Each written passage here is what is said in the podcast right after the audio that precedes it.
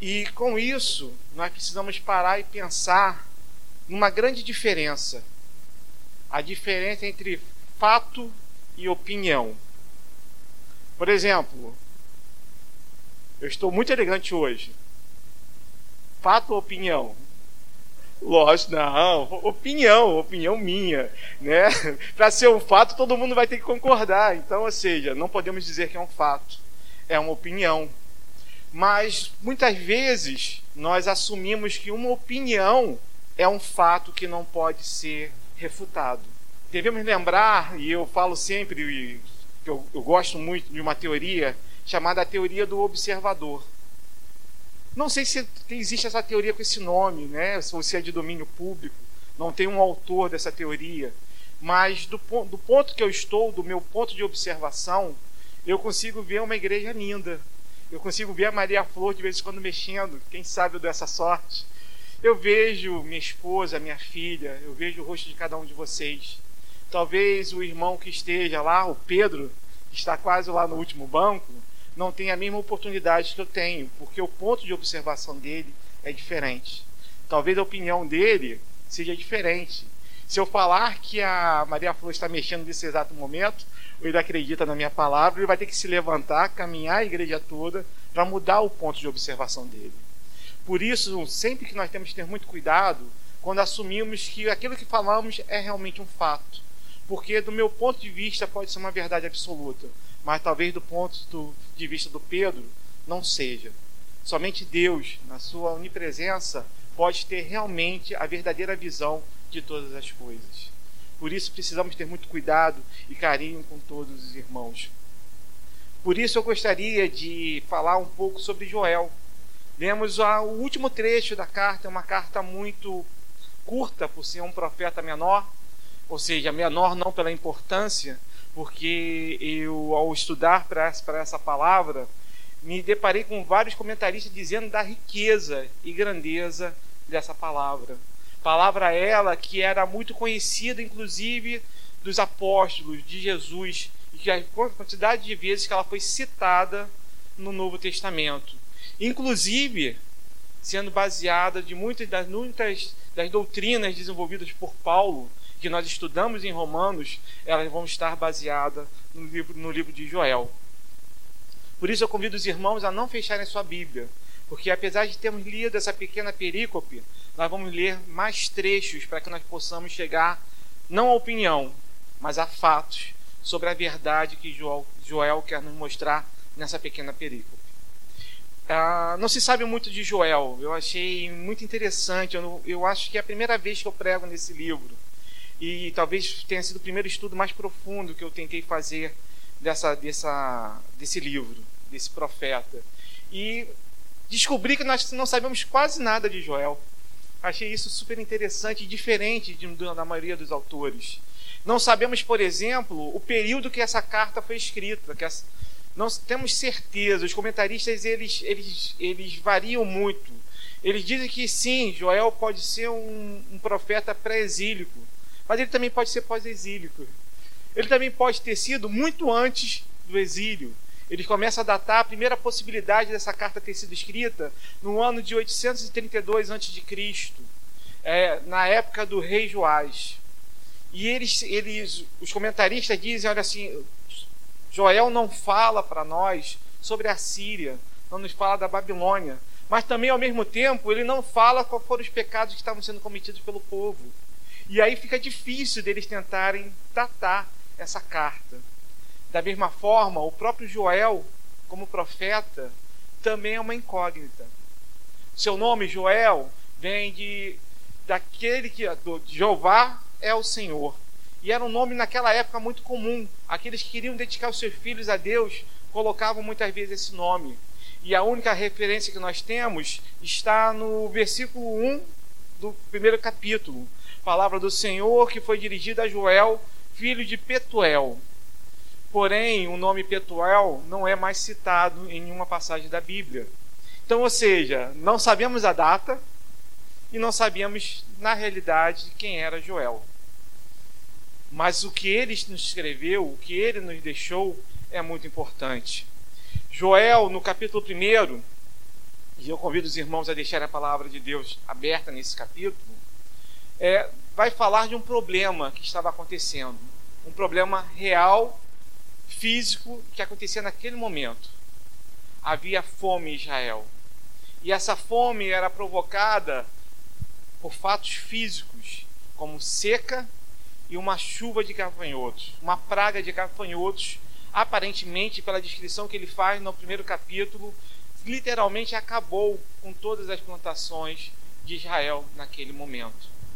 Se lermos o primeiro capítulo, e eu vou ler alguns trechos, diz assim: Palavra do Senhor que foi dirigida a Joel, filho de Petuel. Ouvi isto, vós, velhos, e escutai todos os habitantes da terra. Aconteceu isso em vossos dias, ou nos dias de vossos pais? Narrai isso a vossos filhos, e vossos filhos o façam a seus filhos, e os filhos desses a outra geração. O que deixou o gafanhoto cortador, comeu o gafanhoto migrador. O que deixou o migrador, comeu o gafanhoto devorador. O que deixou o devorador, comeu o gafanhoto destruidor.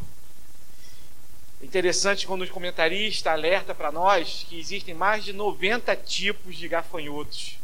E aqui ele só cita alguns, mas que simplesmente o que um deixou para trás, o outro foi lá e destruiu. Essa era a situação de Israel naquele momento. Com certeza, não era um momento muito agradável, independente da época que fosse, estar passando por essa situação e estar se perguntando o porquê. Por que Deus deixou isso acontecer? O profeta chega a falar nos versículos seguintes sobre vários tipos de pessoas que tinham sido prejudicados por essa praga e pela seca. Ele nos fala no versículo 5 sobre os ébrios, porque os ébrios não teriam mais o seu vinho, porque não havia mais fruto na vide. No capítulo 8 ao capítulo 10, ele vai se dirigir aos adoradores do Senhor, porque se não havia cereais, não havia como fazer oferta ao Senhor, e esses também estavam tristes, porque tinham que ir à casa do Senhor de mãos vazias. No versículo de 11 e 12, é a vez dele falar dos lavradores porque esses estavam literalmente desesperados vendo suas plantações, todas elas destruídas. No versículo 13 e 14 é a vez do, do profeta Joel falar aos sacerdotes. E eu gostaria de ler com os irmãos: promulgai um santo jejum, convocai uma assembleia solene, congregai os anciões, todos os moradores dessa terra, para a casa do Senhor vosso Deus, e clamai ao Senhor a que dia? Porque o dia do Senhor está perto e vem como assolação de, do Todo-Poderoso. Acaso não está destruído o mantimento diante dos vossos olhos? E da casa do nosso Deus a alegria e o recusijo? A semente mirrou debaixo dos seus torrões, os celeiros foram assolados, os armazéns derribados, porque se perdeu o cereal. Como geme o gado, as manadas de bois estão sobremodo inquietas, porque não tem, pasto, não tem pasto. Também os rebanhos de ovelhas estão perecendo. A situação do povo era realmente urgente e necessária uma intervenção do Senhor, porque aquele, aquele povo estava realmente sofrendo. Mas a pergunta é: por que aquilo estava acontecendo? O profeta cita várias pessoas, cita os idosos, cita os ébrios, cita os adoradores do Senhor e acaba citando também os sacerdotes. Mas a resposta que nós achamos quando o Senhor age dessa forma é que todos, de uma só vez, se desviaram do Senhor. Se nós buscarmos a palavra de Deus em Deuteronômio, capítulo 11, versículos de 8 a 17, diz assim a palavra do Senhor Guardai, pois, todos os mandamentos que hoje vos ordeno, para que sejais fortes e entreis e, e possuais a terra para onde vos dirigis, para que prolongueis os dias na terra que o Senhor, sob juramento, prometeu dar a vossos pais e à sua descendência, terra que mana leite e mel. Porque a terra que passais a possuir não é como a terra do Egito, de onde saíste, em que semeáveis a vossa semente e com o pé a regáveis, regáveis como a uma horta. Mas a terra que passais a possuir é terra de montes e de vales. Da chuva dos céus beberá as águas, terra de que cuida o Senhor, vosso Deus. Os olhos do Senhor vosso Deus estão sobre ela continuamente, desde o princípio até o fim do ano. Se diligentemente obedecerdes a meus mandamentos, que hoje vos ordeno, de amar o Senhor vosso Deus e de o servir de todo o vosso coração e de toda a vossa alma, darei as chuvas da vossa terra a seu tempo, as primeiras e as últimas, para que recolhais o vosso cereal e o vosso vinho e o vosso azeite. Darei erva no vosso campo aos vossos gados, e comereis e vos fartareis. Guardai-vos, não suceda que o vosso coração se engane e vos desvieis, e sirvai a outros deuses, e vos prostreis perante eles. Que, pa... que a ira do Senhor se acenda contra vós outros, e, e, feche, e, fechei, e, e feche ele os céus, e não haja chuva, e a terra não dê a sua messe, e cedo sejais eliminados da boa terra que o Senhor vos dá só havia uma possibilidade para estar acontecendo aquilo que Israel via. O povo já tinha deixado de seguir o Senhor. E por isso o Senhor também deixou de mandar para ele o alimento do dia a dia. Diante dessa tribulação, só há uma coisa a ser feita: clamar ao Senhor clamar ao Senhor que é, está sempre perto de nós. O Senhor, ele não está longe. Muitas vezes parece que está, mas o Senhor tem o seu momento exato para agir. O Senhor está perto do seu povo sempre. E aí, nessa tribulação, o que se precisa se fazer é o que o profeta faz a partir do capítulo 2. Ele começa a tocar a trombeta. Diz assim o primeiro versículo do capítulo 2: Tocai a trombeta em Sião e dai voz de rebate no meu santo monte. Perturbem-se todos os moradores da terra, porque o dia do Senhor vem, já está próximo. Queridos e amados irmãos, uma das figuras que nós conseguimos ver sendo falada por vários profetas é a figura do atalaia. O Senhor por duas vezes chama Ezequiel, dizendo que ele vai se coloca ele como atalaia sobre a casa de Israel para que ele possa falar aquilo que ouve do Senhor e avisar ao povo aquilo que iria acontecer. O atalaia, eu já tive a oportunidade de falar sobre isso, outros pastores também, ele era como se fosse um guardião. Era aquele que se colocava numa torre de vigia, estava num lugar privilegiado, no alto de um monte, para que pudesse vigiar a cidade e impedir que ela fosse pega de surpresa de um ataque inimigo. O atalaia tinha a função de tocar a trombeta, de realmente avisar a cidade quando ela estivesse em perigo.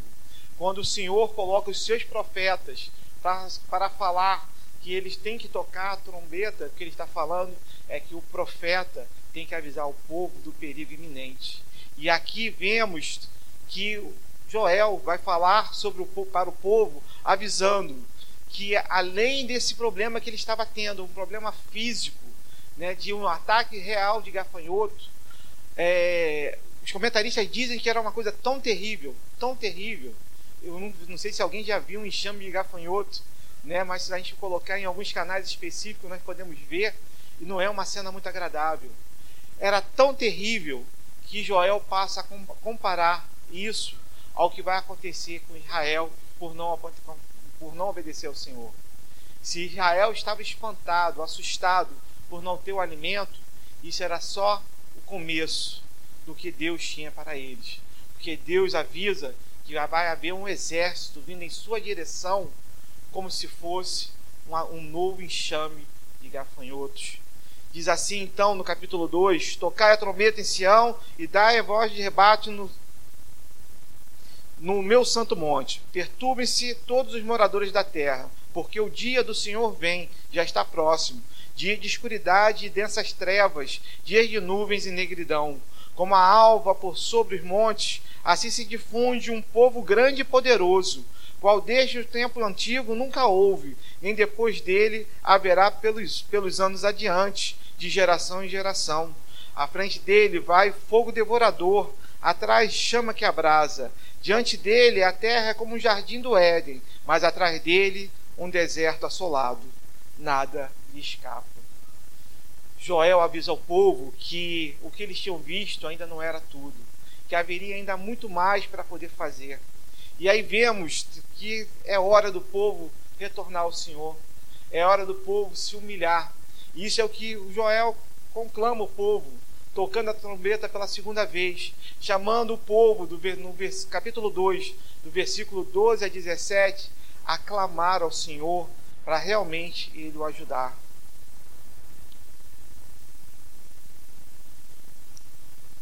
Diz assim no versículo 12: Ainda assim, agora mesmo, diz o Senhor: Convertei-vos a mim de todo o vosso coração, e isso com jejuns, com choro e com pranto. Rasgai, rasgai o vosso coração e não as vossas vestes, e convertei-vos ao Senhor, vosso Deus, porque Ele é misericordioso e compassivo, e tardio em irar-se, e grande em benignidade, e se arrepende do mal. Quem sabe se não se voltará e se arrependerá e deixará após si uma bênção, uma oferta de manjares e libação para o Senhor vosso Deus? Tocai a trombeta em Sião, promulgai um santo jejum, proclamai uma assembléia solene, congregai o povo, santificai a congregação, ajuntai os anciãos, reuni os filhinhos e os que mamam, sai o noivo da sua recâmara e a noiva do seu aposento, chorem os sacerdotes, ministros do Senhor, entre o pórtico e o altar, e orem. Poupa o teu povo, ó Senhor, e não entregues a tua herança ao opróbrio, para que as nações façam escárnio dele, porque hão de dizer entre os povos: onde está o seu Deus? Queridos, logo no início desse pedaço, dessa perícope, onde, o povo, onde Joel chama o povo a se humilhar, ele coloca que não podemos simplesmente rasgar nossas vestes. Era costume naquela época, para num sinal de humilhação, rasgar suas vestes e jogar cinzas sobre si, se vestir de panos de saco, para que pudesse mostrar ao Senhor que estava se humilhando. Porém, o que Deus, o profeta está falando em nome de Deus ali, é que não adianta rasgar suas vestes se você também não rasgar o seu coração. Porque muitas vezes nós podemos louvar a Deus, mas a nossa vida realmente não está na presença do Senhor. Muitas vezes podemos nos vestir de pano de saco, muitas vezes podemos rasgar nossas vestes, como o povo talvez fizesse, mas verdadeiramente aquele povo ainda se encontrava longe do Senhor. O que Joel está falando é que precisava aquele povo realmente aceitar a vontade do Senhor sobre a sua vida. Lembrando de Abacuque, Abacuque, na, na sua, na, no seu livro, ele primeiramente clama ao Senhor, dizendo que havia violência contra o povo de Israel. E clama ao Senhor o que, que ia acontecer.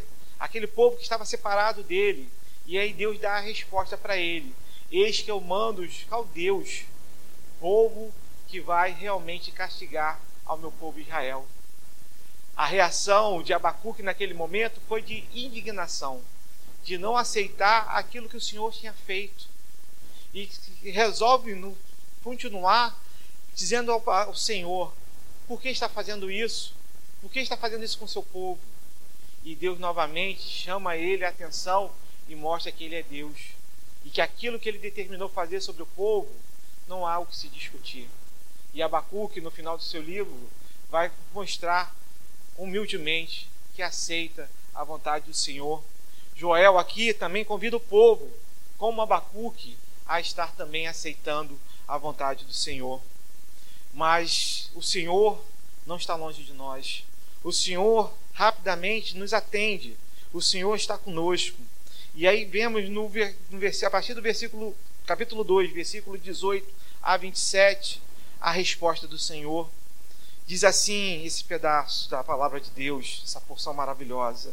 Então o Senhor se mostrou zeloso de sua terra, compadeceu do seu povo, e respondendo lhe disse: Eis que vos envio o cereal e o vinho e o óleo, e deles sereis fartos. e vos não entregarei mais ao próprio entre as nações.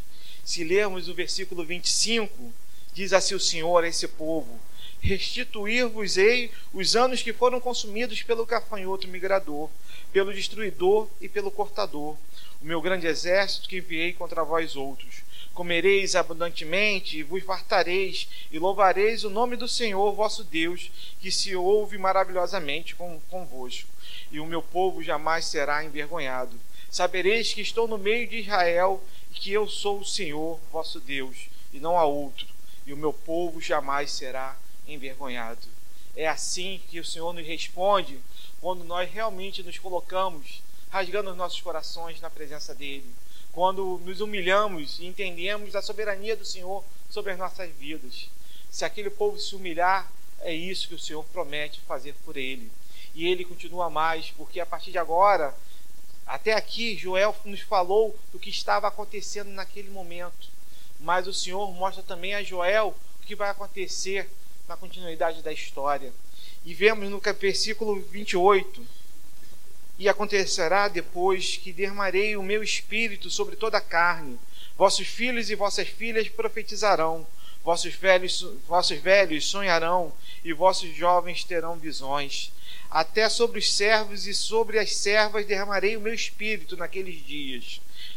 Até aqui temos uma passagem que é conhecida que nosso seminarista pregou em Atos 2, quando, quando é derramado o Espírito Santo em Pentecoste quando, quando o apóstolo Pedro começa o seu discurso naquela perícope, a palavra que ele nos traz é a palavra de Joel, mostrando que sim, que aquilo que acontecia naqueles dias de Pentecostes era a realização do que o profeta, talvez 800 anos antes, tinha previsto, conforme a vontade do Senhor. E em Pentecostes vimos homens falando e falando em línguas e as pessoas entendendo nas suas próprias línguas a palavra do Senhor. E quando muitos o tomaram como bêbados, como pessoas embriagadas, Pedro toma a palavra e diz que sendo aquela ainda a terceira hora do dia, aquelas pessoas não estavam embriagadas, mas ali se concretizava o que tinha sido dito pelo profeta Joel. Mas a profecia de Joel não para aqui. Continua no versículo 30. Mostrarei prodígios no céu e na terra, sangue, fogo e colunas de fumaça o sol se converterá em trevas e a lua em sangue, antes que venha um grande e terrível dia do Senhor. E acontecerá que todo aquele que invocar o nome do Senhor será salvo, porque no monte Sião e em Jerusalém estarão os que forem salvos, como o Senhor prometeu, e entre os sobreviventes aqueles que o Senhor chamar.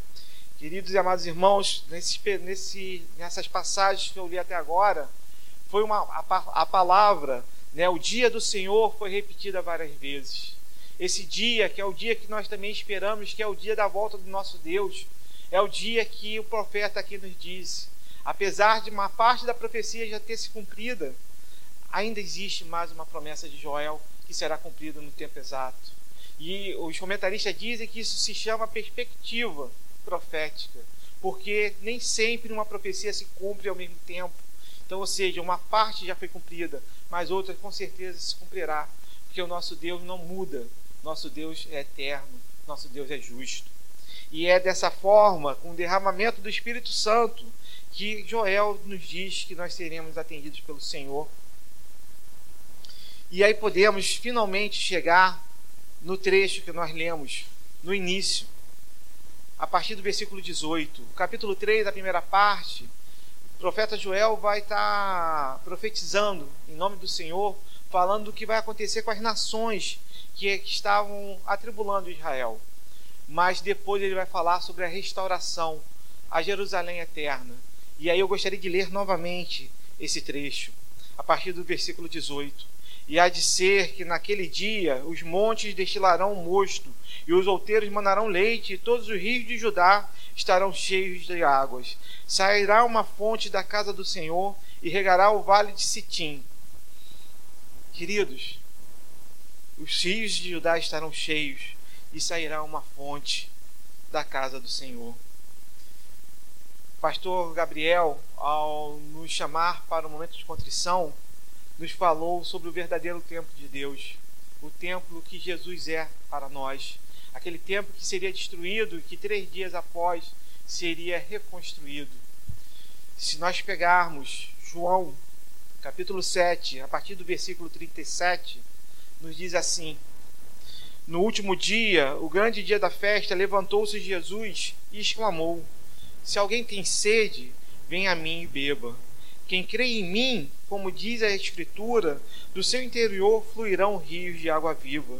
Isto ele disse com respeito ao Espírito que haviam de receber os que nele crescem, pois o Espírito até aquele momento não fora dado, porque Jesus não havia sido ainda glorificado. Convido os irmãos também a lerem Apocalipse, capítulo 22, versículo 1. Diz assim a palavra do Senhor. Então me mostrou o rio de água da vida, brilhante como cristal, que sai do trono de Deus e do Cordeiro. Queridos, quando Joel nos fala sobre as fontes que vão sair da casa do Senhor, ele está falando da fonte de água vida, a fonte de água eterna, que é Cristo Jesus. Aquele que se ofereceu à mulher samaritana, naquele poço, para dizer a ela que quem bebesse dessa água jamais teria sede. Joel nos mostra aquilo que está reservado para nós. Eu não sei, irmãos, o que hoje você está passando no seu coração. Como foi que você se sentiu ao ver irmãos é, se tratando com palavras não muito agradáveis nas redes sociais? Eu me senti muito magoado, triste, com o coração realmente tomado de tristeza. Eu não sei quantos leram a pastoral de hoje. O Reverendo Vladimir me deu um presente de poder escrevê-la. E eu falo sobre um homem. Eu falo sobre Horácio Spafortes. Desculpe a pronúncia, se a pronúncia estiver errada. Esse homem era um advogado conhecido em Chicago aos advogados. Mas a época que ele viveu, 1800 e século 19, ele começou a investir em negócios imobiliários e fez grande fortuna. Porém, essa fortuna se desfez no grande incêndio de Chicago em 1871. Esse homem, por ser cristão, acreditando no Senhor, não desistiu e começou a se recuperar. E depois de alguns anos, resolveu fazer uma viagem com a sua família, com a sua esposa, com as suas quatro filhas. Por motivos de trabalho, ele não pôde embarcar no mesmo navio que elas. Mandou que elas fossem à frente e ele depois, ele, depois de uma semana, iria encontrá-las.